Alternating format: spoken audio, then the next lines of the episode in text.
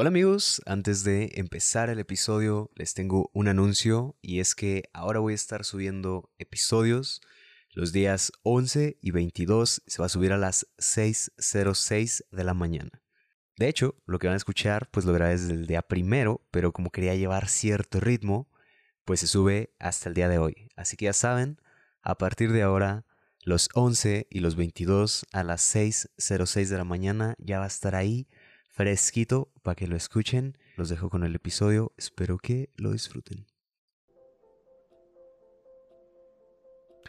Al estar fuera de esto, de lo que te digo, de convivir con otras personas que son muy distintas a mí, he escuchado algunas frases que me sacan mucho de onda. Una de ellas decía, yo no soy homofóbico ni nada de eso, pero no soporto verlos besándose o que anden en la calle de la mano.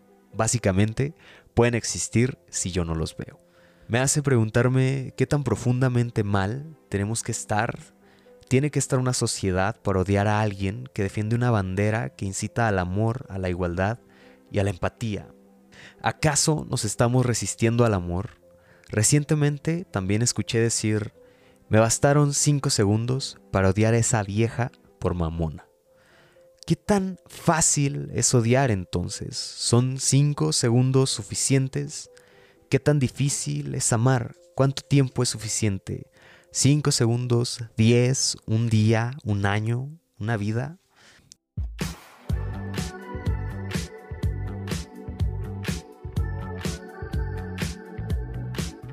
Hola amigos, bienvenidos nuevamente a este bello, bello podcast la verdad es que hoy me desperté con buenas noticias acerca de, este pequeño proyecto y es que aparecimos en dos tops. Aparecer en dos tops pues nunca me ha pasado. Aparecí eh, en un top 200, que era yo el número 124 de Sociedad y Cultura, y en un top 50 que se me sorprendió bastante y éramos el número 24 de Personal Journals. Entonces, qué felicidad, qué felicidad eso. Quería compartir eso porque obviamente eso tiene que ver eh, con las personas que lo escuchan y las personas que le dan a play y todo eso. Entonces, muchas, muchas gracias.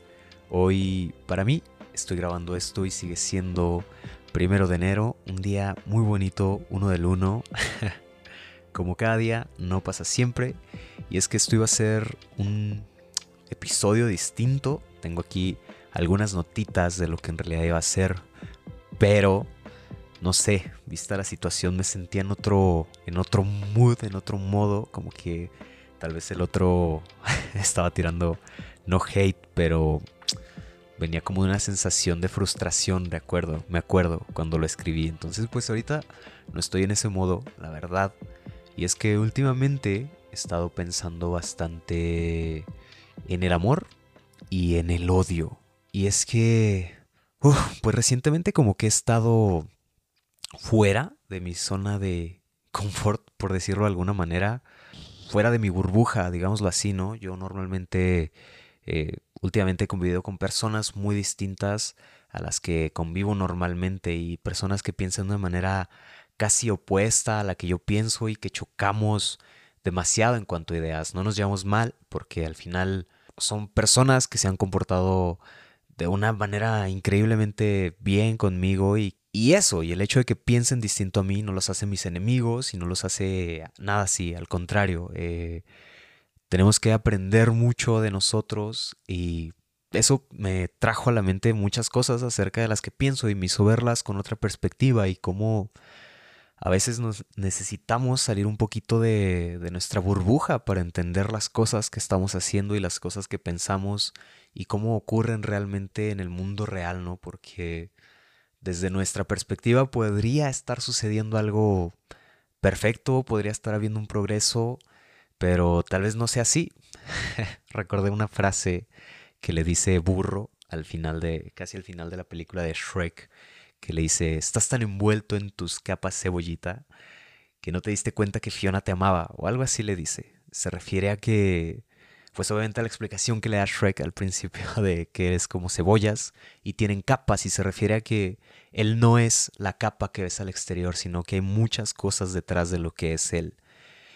Pero al final pues burro se refiere a que está tan envuelto en la construcción que ha hecho él a partir de cómo se refleja en los demás y cómo para él es más fácil como percibir las cosas negativas y percibir el odio y como cómo se acercó y por qué se enojó con Fiona cuando estaba escuchando que Fiona le explicaba a Burro que ella le decía que una bestia no tenía nada que ver con una princesa y Shrek al escucharlos pensó que se refería a él cuando ella se refería a la maldición que ella tenía. Bueno, no voy a platicar Shrek, creo que todos la hemos visto, a la mayoría de nosotros nos gusta, pero eso, él estaba más perceptivo como a entenderse él como alguien malo, como alguien que odia, porque es lo que le han hecho creer de él cuando él sabe que, pues en ese caso que se estaba enamorando, ¿no? Que estaba sintiendo otras cosillas por Fiona, a pesar de que como en toda historia de cuento, que al final eso es una sátira, eh, no llevaban ni un día de conocerse, o a lo mucho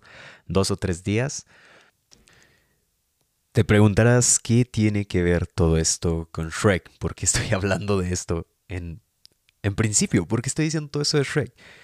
Y es que precisamente esta onda de salir de tus, de tus capas, de, de, estar tan envuelto en tu burbuja, en lo que tú piensas que eres, en lo que somos y cómo pues tu realidad puede ser distinta o nuestra realidad puede ser distinta a lo que ocurre realmente con las personas.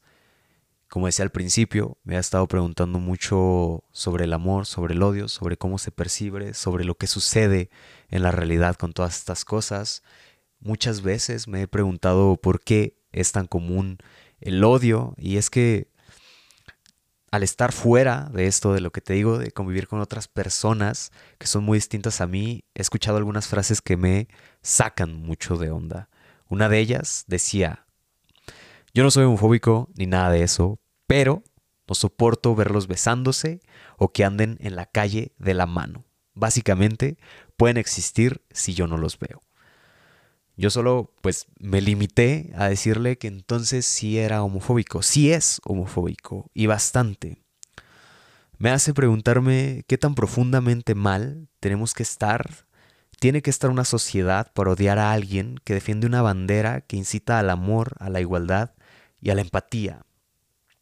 ¿Acaso nos estamos resistiendo al amor? Recientemente también escuché decir, me bastaron cinco segundos para odiar a esa vieja por mamona. ¿Qué tan fácil es odiar entonces? ¿Son cinco segundos suficientes? ¿Qué tan difícil es amar? ¿Cuánto tiempo es suficiente? ¿Cinco segundos? ¿Diez? ¿Un día? ¿Un año? ¿Una vida?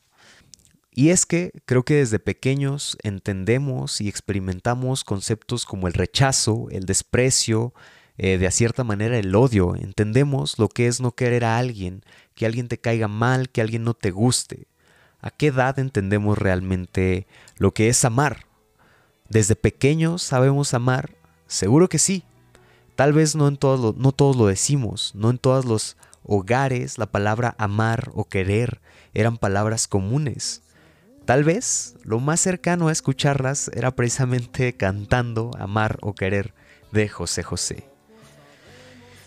He visto cómo amar a algo o a alguien es motivo de burla y cómo odiar o pelear es motivo de orgullo y hasta de estatus. Algunos por amar son ridículos o estúpidos y otros por pelear son héroes, son temidos y hasta son respetados. Y obviamente aquí no estoy hablando de, de peleadores profesionales o de alguien que se dedica a esto como un deporte, estoy hablando de esa cosa que es tan común sobre todo yo la recuerdo en mi adolescencia, pero no es algo que se detiene en la adolescencia. Tal vez para mí se detuvo, pero eso de gente que se pelea y resuelve las cosas a madrazos y como que para ellos es un orgullo haberle ganado a cierta persona y como eso los hace ser temidos y como dije ahorita respetados, pues no sé, es algo es algo muy común, pero yo ahora en mi burbuja no lo veo, pero no es no quiere decir que no ocurra.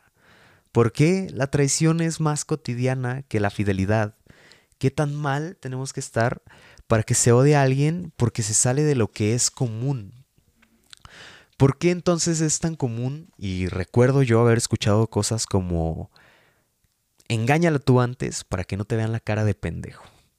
O lo odio por joto, lo odio por puto. No, no entiendo.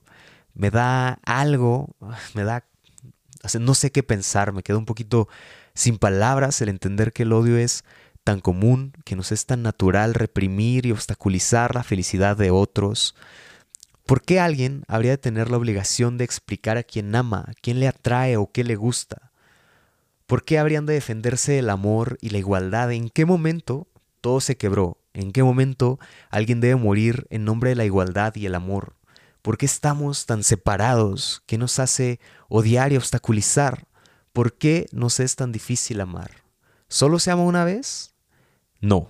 Según yo, no. No se ama ni una vez ni a una sola persona.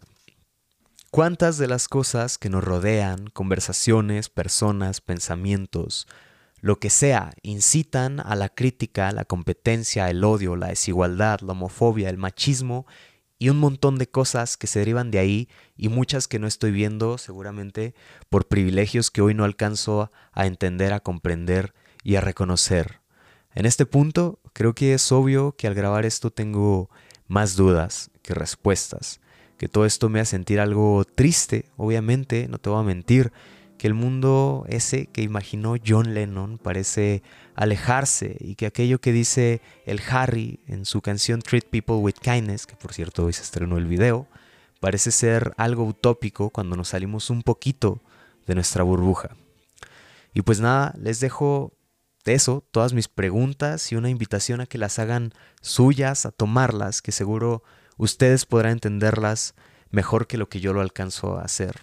Y también los invito a ver el discurso que recientemente dio la Morra Lisa en el Premio a la Juventud de Zacatecas, que pues me hizo pensar y contrastar eh, lo que decía ella en su discurso con todo lo que yo estaba viviendo reciente, recientemente. Espero que puedan buscarlo y escucharlo. Está súper cortito. Y pues solo eso, se vale imaginar, crear utopías, si hoy nuestra utopía se trata de amar, por más ridículo que suene, es, es, curioso cómo estos mensajes a veces suenan ridículos, inocentes y estúpidos. Y los mensajes de odio son tan comunes son tan normales y muchas veces son replicados. Y a veces es tan fácil que se repliquen que precisamente me hace traer a la mente todas estas preguntas y es que se vale no solo querer y amar, sino que se vale decirlo y expresarlo de manera sincera y cuando te salga. El amor no es de unos cuantos afortunados, es de todos y es para todos. Eso amigos, quiero desearles un feliz año. Quiero recomendarles que vean Soul, por favor vean Soul de Disney. Eh, y eso, vean el video del Harry que salió el día de hoy, ayer o antier, depende de cuándo vea esto, pero bueno, salió el primero de enero, así que eso, feliz año nuevo, espero escucharnos pronto.